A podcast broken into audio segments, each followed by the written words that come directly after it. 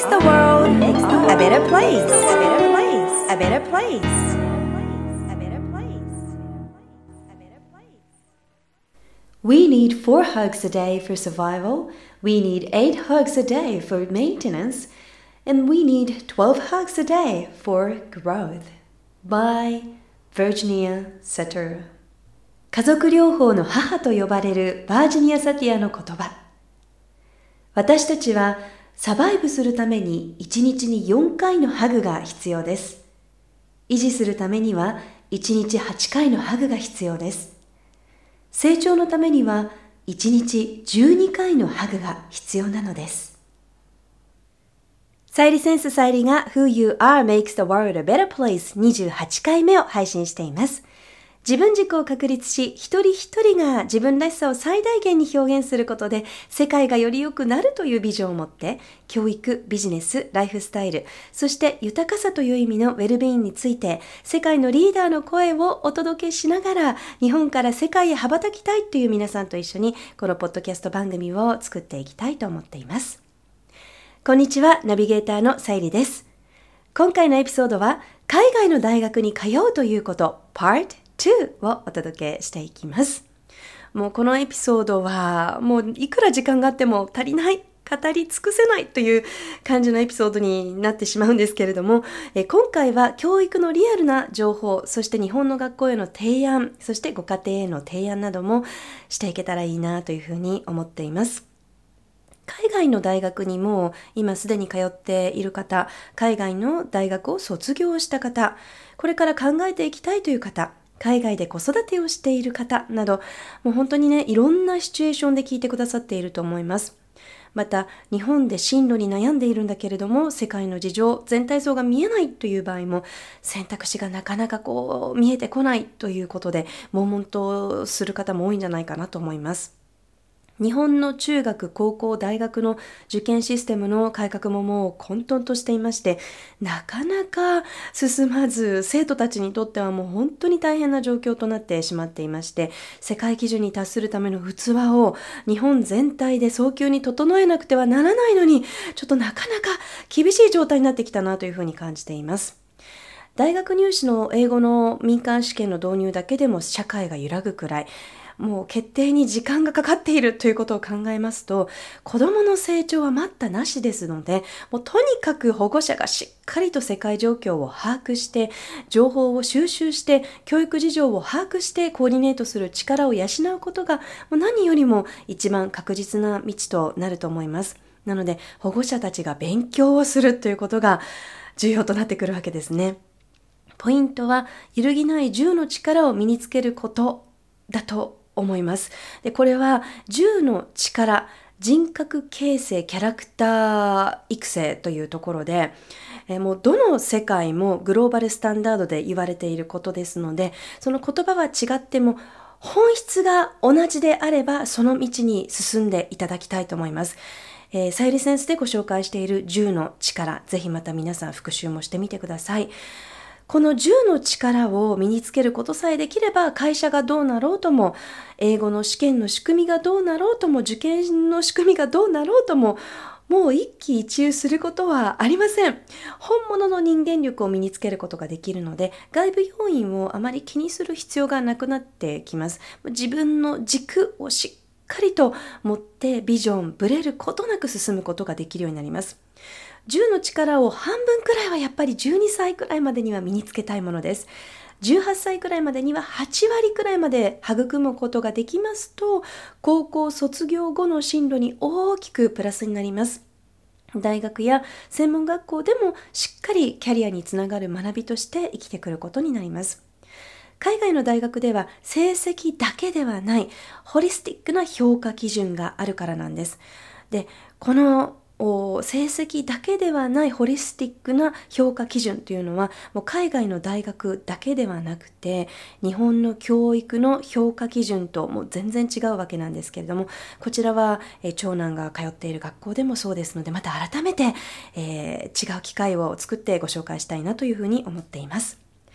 私自身オーストラリアの大学を卒業した一人としてはっきりしていることは海外の大学は英語を学びに行く場所ではないということがやっぱり一つあります。もちろん語学コースもあるんですけれども、ちょっとやっぱり海外で英語の基礎を学ぶというのはちょっともったいないかな、この時代ではという感じがします。やっぱり価格も高くなってきてますしね。よほどやりたいことが明確で、たまたま英語力がちょっと足りなくって語学コースに通うというのであればいいんじゃないかなと思うんですけれども、やりたいことがわからなくて、とにかく英語をという状況でこのご時世留学してしまいますと、ゴールが見えずに何も達成しないまま中途半端で帰国することになってしまいまして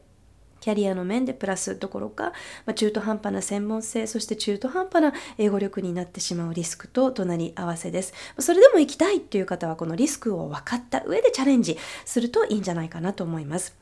大学は社会デビューをする前の準備期間をする場所ですのでそういう意識で生徒たちは海外で集まっているわけですね。日本とはちょっとかいあの意識が違います。欧米の主要な大学を目指していきたいということであれば現地の生徒たちのレベルはやっぱりかなり高いです。日本の大学生との意識の差が大きいということをあらかじめ覚悟をして準備をしていくことが必要となってきます。そしてある程度のレベルの大学やカレッジでないとやっぱりこう環境の質とか友達の質ネットワークの質にも影響してきますのでよほど経験したいというだけという場合じゃない限りは数年かけてしっかりとプランしていかなくてはなりません。オーストラリア政府の教育省や現地の学校、それからさまざまな教育機関とメールベース、 face to face でも情報交換今でも続けているんですけれども定期的に。最近の傾向としてはなぜ大学に行きたいのかなぜ留学したいのか何のためなのかという目的がはっきりしている生徒が増えてきているという状況です。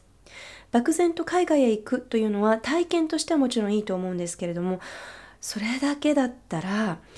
短期留学で十分なのではないかなというところです。理由やビジョンとつながっていないと費やす時間予算エネルギーもとってももったいないことになるわけなんですね。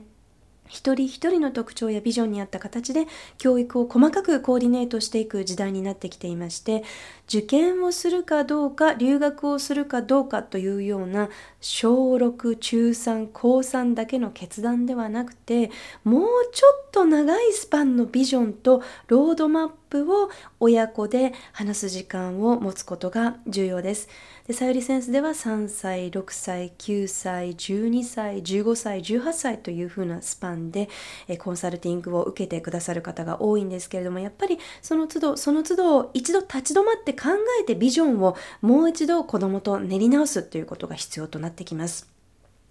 使命につながる才能の種を日々どのように伸ばしていけるか、そのための環境は何かという考え方にシフトしていかなくてはなりません。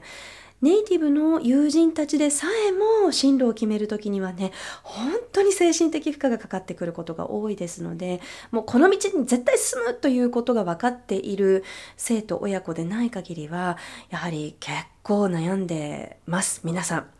自分を知る、ビジョンを描く、そしてそこに向かうための現在地を冷静に知るというのは、キャリアプランと同じように15歳くらいから少なくともそれくらいからも真剣に親子で始めるとよりスムーズだなと思います。そのための15歳までのグローバル育児だと思ってください。そのグローバル育児で、えー、才能の種を把握して育むことができます。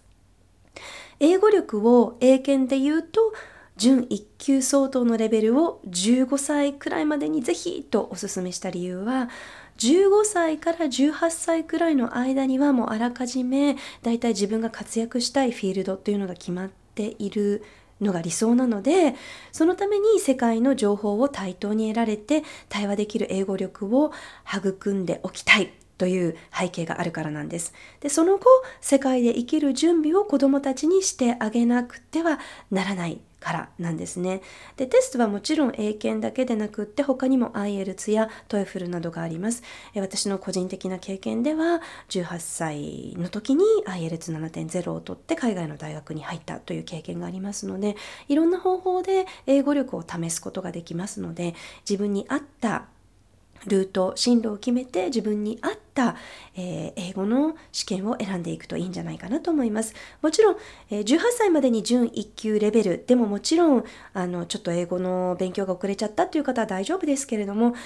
それでもある程度の聞く力読む力という言語のボールだけでもやっぱり満たしておいてほしいなと思います。海外に出た瞬間に大変不便な思いをすることになってしまうからなんですね。なのでそれくらいまでにはやっぱり基礎の言語のボールをしっかりと貯めておく。18歳くらいまでには最低でも準1級レベルまでの、えー、言語力言語のボールを貯めておいてください。スタンフォード大学やイェール大学の周辺を歩いているだけで感じることはもう街全体の人の質が高くってああもう皆さん教育をしっかり受けてきているんだなというのがやっぱり立ち振る舞いだけでわかるんですね。で日本で本物のグローバル教育に力を入れているトップ数校も取材を、ま、しているんですけれども世界の教育事情日本の教育事情全体像を比較した時に2020年以降の日本の課題もやっぱり見えてきます。帰国子女や英語が得意な子どもたちが小学校ですで、に英検2級準1級を持っているわけですね。で、えー、長男の友人のえー、ま、お友達も英検1級を小6までに取っちゃう子っていうのもやっぱりすごい子たちが数名います。で中学でそれ以上の力をつける生徒たちも増えてきている中で英語力の先にあるその次のステージの一歩踏み込んだところを保護者と教育者たちが導いていかなくてはならないなと感じます。やっぱ英語力をこう突き詰めた後はもう世界が舞台ですのでじゃあ私は何者っていうところにやっぱり行き詰まってしまうわけなんですね。なのでその英語を頑張ってきた子どもたちの先のルートまで考えてあげなくてはならない私たち。新しい取り組みをしている、えー、中高一貫教育を行っているこれ日本の学校の取材をしてきましたけれども生徒の今後の進路を尋ねたところバイリンガル教育に力を入れてきてはいるんだけれどもで英語力ももう生徒たち素晴らしいんですが海外の大学に進学したいという生徒がいるかどうかというのはちょっとこれはまだ決まっていないということでとっても、まあ、びっくりしました。それはなぜかというとやっぱり保護者の、まあ、情報不足とかあと学校との、まあ、連携学校が海外の大学に進学できるだけの器が整っていないとか、まあ、いろんな事情があると思うんですが海外の大学に進学するよりも国内にも変えるように潰しが効いた方がいいというやっぱり保護者からの希望も多かったりということで保護者の意向に沿って進路を導いていかなくてはならないということはやっぱり保護者がもっと海外の大学がどういうものかでなぜ海学海外の大学の進学を選ぶのかということもしっかりと考える力を持たなくてはいけないということなんですね。その上で国内なのか、えー、海外なのかを選べるようになりたいこれが本当の子どもたちの未来のためのうん、情報選択の器かなというふうに思います。バーリンガル教育は目指すものではなくてもあくまでもツールということがやっぱりここから分かってきます。私がオーストラリアの大学に入学した時代とはちょっと違ってきていまして海外の希望の大学に入学するには長期間にわたったプラン努力が必要ですしそれが本当にその子に合っているかどうかはその子の素質や才能の種を見抜かなくてはならないのでインターナショナルな生徒は年間500万から1000万くらいかかることを考えるともう笑っちゃう価格になってきていますけれどももう本当に大きな決断学力えー、経済力人格親の知恵と親子の努力そして覚悟がね必要じゃないかなと思います。でそこでなるべく1年でも無駄にしないためにやはり英語力をできる限り日本で磨いておくということが一つ。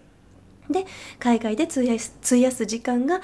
全く違う質のものとなって短期間で大学を卒業できたりとか語学習得時間を短縮することができるということです。また自分のことをよく理解しておいてほしい例えば特徴タイプ得意な教科価値観特技長く続けてきた趣味や習い事好きなこと情熱といったようなポートフォリオをご家庭や学校で作って、分野を高校で絞り込めるくらいになっておくことが世界を見据えたキャリア教育には必要だなというふうに感じています。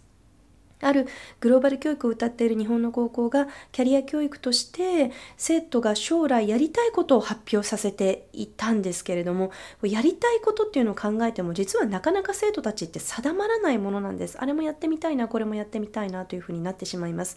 自分の特徴やタイプ情熱の源を大学前につかめることが重要だと思います。やりたいことというよりそういう源泉ですね。例えば長男は14歳でカレッジコーディネーターと会話をするようになってきましたしオーストラリアの中高一貫の私立の学校ではキャリアコンサルタントに実際に私自身がこれ大人になってからなんですけれども心理学のテストを受けさせてもらいました。その結果出た私の詳細な特徴とその特徴が持つ可能性とリスクまでデータで出してもらうことができましてでそこからキャリアの種類リストをもらったのですが、まあ、それがもうほとんど今まで私がやってきた職業ばっかりだったんですね。メインはまクリエイティブな表現者というタイプなんですけれどもライタースピーカーラジオ DJ ジャーナリスト先生アナウンサー女優プロデューサー編集者起業家、まあ、そういった職業が私私のキャラクターからつながるキャリアということでリストアップされていたんですけれどもやっぱりキャリアとキャラクターリンクしてるんだなぁとキャラクターを出すことでキャリアが見えてくるんだなぁと自分たちや息子たちの実体験を通しても気づかされます。なのでもっと早く自分のキャラクターを知っていたら遠回りしたり悩んだりする時間がもっとちょっとね省けていたのになもっともっとあの多くの方に素晴らしい教育を届けられていたのになとかね、まあ、いろいろねこう悔やむところもあるわけですよね。答えのない未来を生きる子供たちは自分がなりたい職業、稼げる職業を選んでやりたいことを固定させるっていうのではなくて、グローバルシティズンとして自分の才能の種を生かして地球のどんな問題解決をして貢献したいのかを学校で考えられる仕組みが整うと海外の大学へ進学する意味ができてまあ遅れながらも世界に一歩日本の教育が近づくのではないかなというふうに感じます。キャラクターをつかむ、活動をするフィールドをイメージする、そこから海外の大学が必要かどうか、どんな理由で海外の大学を選ぶのかということが見えてきます。さあ、この番組は自分軸を確立し、一人一人が自分らしさを最大限表現することで、世界がより良くなるというビジョンで配信しています。私さゆりだけではなく世界の声そして皆さんの声をお届けできたらいいなと思っています。皆さんからのご質問メッセージリクエストも受け付けています。office at さゆりセンス .jp オフィスのスペルは OFFICE アットマークさゆりセンス .jp さゆりセンスのスペルは sayurisense.jp までお寄せください Thank you for listening Take care and enjoy your life till next time Bye bye Who you are makes the world a better place A better place A better place